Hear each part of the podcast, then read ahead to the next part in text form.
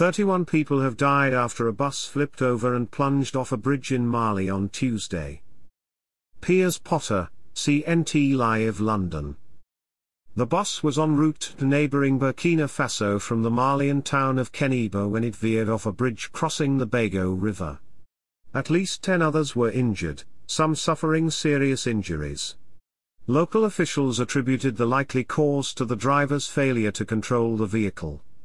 The accident occurred around 1700 hours local time, 1700 hours GMT. A bus that was leaving Kenieba commune for Burkina Faso tipped off a bridge. The likely cause is the driver losing control of the vehicle, the Transport Ministry said in a statement. The victims included Malians and citizens of other West African countries. Road accidents are common in Mali due to the poor condition of many roads and vehicles, as well as overloaded and poorly regulated public transportation.